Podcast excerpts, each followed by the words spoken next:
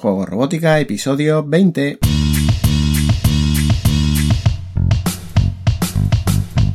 Bienvenidos a Juego Robótica, el podcast en el que hablamos de robótica educativa, iniciación en la programación, aplicaciones para docentes, entornos de programación para niños y en general todo lo que tiene que ver con despertar la curiosidad de los más jóvenes por la programación y la tecnología, para que se conviertan en creadores y no en meros consumidores. Como ya sabes, este podcast es un reflejo sonoro de los contenidos y cursos que puedes encontrar en juegosrobótica.es. Y recuerda que si quieres aprender a programar a través de la robótica o quieres formarte para enseñar a programar, puedes darle un vistazo a la plataforma de cursos en juegosrobótica.es barra cursos y acceder a la formación online más completa con robótica educativa por 10 euros al mes, aprendiendo desde la base y a tu ritmo. Uno de los debates abiertos en cuanto a la robótica educativa tiene que ver con la electrónica, ¿A qué edad hay que ir introduciendo conceptos de electrónica? ¿Es interesante combinar la introducción a la electrónica con la introducción a la programación? ¿En qué beneficia o perjudica trabajar conceptos de electrónica en niños y jóvenes? Aunque hay diversas opiniones y por lo tanto diferentes respuestas a estas preguntas, voy a intentar darte una visión global y espero ser lo más objetivo que pueda. En edades infantiles tiene poco sentido hablar de introducir la electrónica cuando el uso de la robótica educativa es transversal como ya hemos ido viendo en otros episodios del podcast. Por eso vamos a situarnos en la horquilla de edades que comprende el ciclo de secundaria entre 12 y 16 años aproximadamente. Lo primero que debemos plantearnos es qué buscamos con la robótica educativa a estas edades para plantear el uso y aprendizaje de la electrónica. Si tomamos como referencia los contenidos y criterios de evaluación de la asignatura de tecnología en secundaria, podemos ver que, aunque varía ligeramente en cada comunidad autónoma, por lo general no se nombra la electrónica o se hace para ocupar una mínima parte de todo el currículo. Como es lógico, se le da más importancia a entender los conceptos básicos de la electricidad y la generación de energía, y en cierta manera algunos elementos electrónicos pueden ayudar a entender la electricidad, pero sin profundizar en la electrónica. En general, es muy probable que queramos utilizar la robótica en secundaria para crear un proyecto que englobe tanto los conceptos de mecánica como los de programación y arquitectura de sistemas de control. En este sentido, la utilización de Arduino en proyectos educativos de tecnología ha crecido exponencialmente, puesto que es ideal para explicar la arquitectura de los microcontroladores y a la vez permite la creación de proyectos multidisciplinares que engloben programación, mecánica de movimiento y transformación de energía, y uso y transformación de materias como la madera, el metal o los plásticos. Y por supuesto siempre se podrá dirigir el proyecto a solucionar un problema técnico que es lo que suele marcar el currículo. Pues bien, con la utilización de Arduino, y dependiendo del perfil del profesor, hay quien plantea darle más importancia a la electrónica, sobre todo entendiendo los circuitos que se plantearían en el proyecto.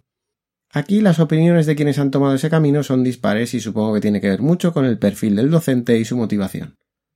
Aunque hay excepciones, los profesores que he conocido que se han lanzado a emplear más tiempo en la comprensión de la electrónica utilizada en el proyecto con Arduino coinciden en que es más difícil mantener un mínimo interés de una clase entera por el proyecto cuando tienen que entender la electrónica que cuando esa parte viene solucionada, por decirlo así. Sería algo parecido a cuando hay que decidirse por programar con código o con bloques. Quizá por ser más accesible para la mayoría es más fácil que sigan el hilo una mayor parte de los estudiantes programando por bloques que por código. No olvidemos que en educación secundaria los chavales no han elegido recibir esa formación tecnológica, sino que viene reglada en forma de troncal, y hay que entender que toda la clase no vaya a estar igual de motivada. La electrónica puede ser muy frustrante para muchos estudiantes en esas etapas y como te decía, la mayoría de los profesores que han tenido la experiencia recomiendan en beneficio general no abusar de los conceptos de electrónica en secundaria. Evidentemente intentaremos no frenar las inquietudes si alguno o alguna de los alumnos muestra especial interés por la electrónica, facilitando material extra o adaptando su proyecto de forma particular si fuera posible. Los kits y sensores adaptados con electrónica incorporada facilitan el montaje y en muchos casos ya están diseñados para evitar problemas por errores de conexión y suelen ser una buena opción en el caso de querer utilizar Arduino en nuestros proyectos de robótica en secundaria. Dentro de esas mismas edades tendría una lectura completamente diferente el caso de una robótica educativa como extraescolar o actividad paralela, sobre todo por el hecho de que se supone que el niño o niña ha elegido esa actividad. Y lo mismo podría decirse si el niño ha mostrado interés por la tecnología y queremos ofrecerle posibilidades para trabajar a nivel doméstico en forma de kit de robótica o kits de experimentación con electricidad. En cualquiera de estos casos, el conocimiento de la electrónica básica les va a facilitar entender cómo funcionan las cosas y va a ayudarles a desarrollar una visión tecnológica del mundo que les rodea. El primer paso debería ser comprender la electricidad a través de conceptos básicos como la conductividad, por ejemplo. Desde casa y siendo bien pequeños se pueden trabajar con juegos de experimentación para entender la electricidad y en talleres de robótica y programación no debe faltar algún periférico tipo Makey Makey para que vayan entendiendo la conductividad eléctrica. Por si no conoces Makey Makey, se trata de un periférico que podemos conectar a un ordenador y que hará las veces de teclado o joystick de juegos con la particularidad de que podemos emplear cualquier material mínimamente conductivo para hacer el control. Podemos utilizar frutas, agua, plastilinas y tintas conductivas y por supuesto nuestro propio cuerpo para generar pulsaciones que reciba el ordenador y que luego podremos utilizar para controlar un juego, por ejemplo. Es una muy buena manera de introducir el concepto de conductividad eléctrica en edades infantiles, pero tampoco está de más como concepto para niños algo más mayores. De hecho, Echidnasil, un escudo de prácticas para Arduino, no solo facilita la utilización de Arduino integrando ciertos sensores y actuadores, sino que además nos permite la utilización de este tipo de controles con elementos conductivos, y creo que es ideal para utilizar en ese paso entre primaria y secundaria. En un segundo paso se podría acercar más el uso de la electrónica y los circuitos en general a través de grupos enfocados en ese sentido. Lo ideal es preguntar en los espacios de makers que podamos tener cerca, como pueden ser los Maker Spaces, Fab Labs, Hackspace, etc. En general, cualquier grupo o asociación que trabaje con la filosofía maker de aprender haciendo y que suelen llegar al nivel de diseño de circuitos electrónicos. Si hablamos de niños, lo ideal es que en la asociación maker a la que nos dirijamos tengan talleres o cursos específicamente orientados a niños y adolescentes. Si el adolescente continúa atraído por la electrónica, volverá a tener oportunidad de aprovechar la educación reglada a través de los diversos grados medios de formación profesional que están a su disposición. Computación me puede aniquilar, formación 2, qué pelada está, a programar un pic, te puedo yo enseñar, antes debo de revisar, el mínimo que apenas quiere funcionar, poco a poco me empiezo a alterar en mi mente muchos datos hay. Ya no sé qué hago, ni quisiera con mi novio estar.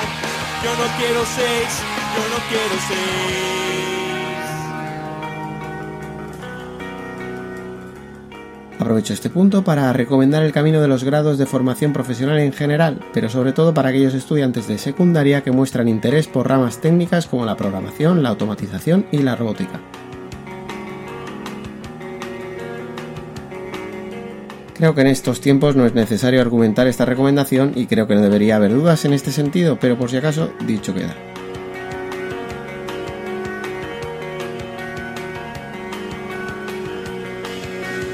Eso yo no quiero ser un industrial, mucho menos entrar en decía.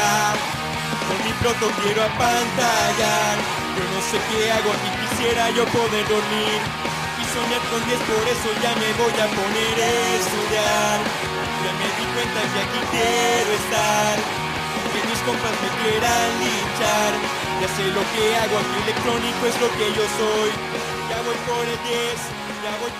Volviendo a la electrónica en educación en etapas entre primaria y secundaria, desde el punto de vista de la robótica y en general si queremos que las horas dedicadas tengan una utilidad en el futuro, creo que es mejor potenciar la programación por encima de la electrónica dentro de la robótica educativa en términos generales. Yo soy electrónico industrial y al contrario de lo que mucha gente cree en automatización profesional, los sensores también están adaptados y un dominio de la electrónica no aporta prácticamente ninguna ventaja a la hora de programar un autómata, un control numérico o un robot industrial.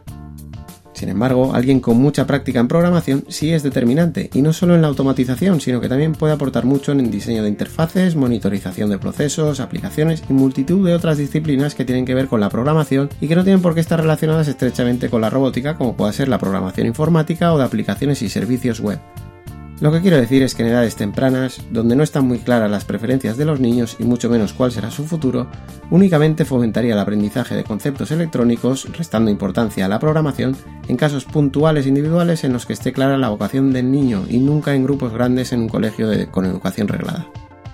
Igual que no hay que frenar vocaciones técnicas individuales, tampoco hay que someter a un grupo completo a trabajar conceptos técnicos que pueden desmotivar a gran parte del grupo y que difícilmente la mayoría podrá aprovechar en el futuro. Esta opinión la doy desde mi experiencia, pero entiendo que haya docentes y profesionales que no opinen igual y que incluso se rasguen las vestiduras con lo que acabo de decir. Sobre todo me gustaría conocer esas otras opiniones y quizá cambiar mi visión actual. No dejéis de comentar bien sea en las plataformas de podcast o en el artículo de la web.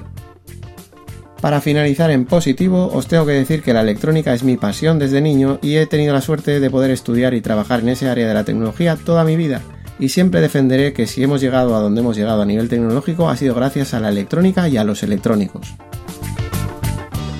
Si te gusta saber cómo funcionan las cosas, disfrutas desmontando los aparatos que se estropean o incluso los recién comprados, si quieres saber hacer cosas maravillosas transformando señales eléctricas con diminutos elementos encapsulados, no dejes de estudiar electrónica. Pues hasta aquí ha llegado el podcast de hoy. Nos escuchamos en un próximo episodio con otro artículo de opinión o analizando un entorno de programación, un kit de robótica educativa o cualquier otra herramienta que nos ayude en el aprendizaje de la programación y la robótica. Hasta entonces, que tengas una feliz semana, nos vemos en 7 días, adiós.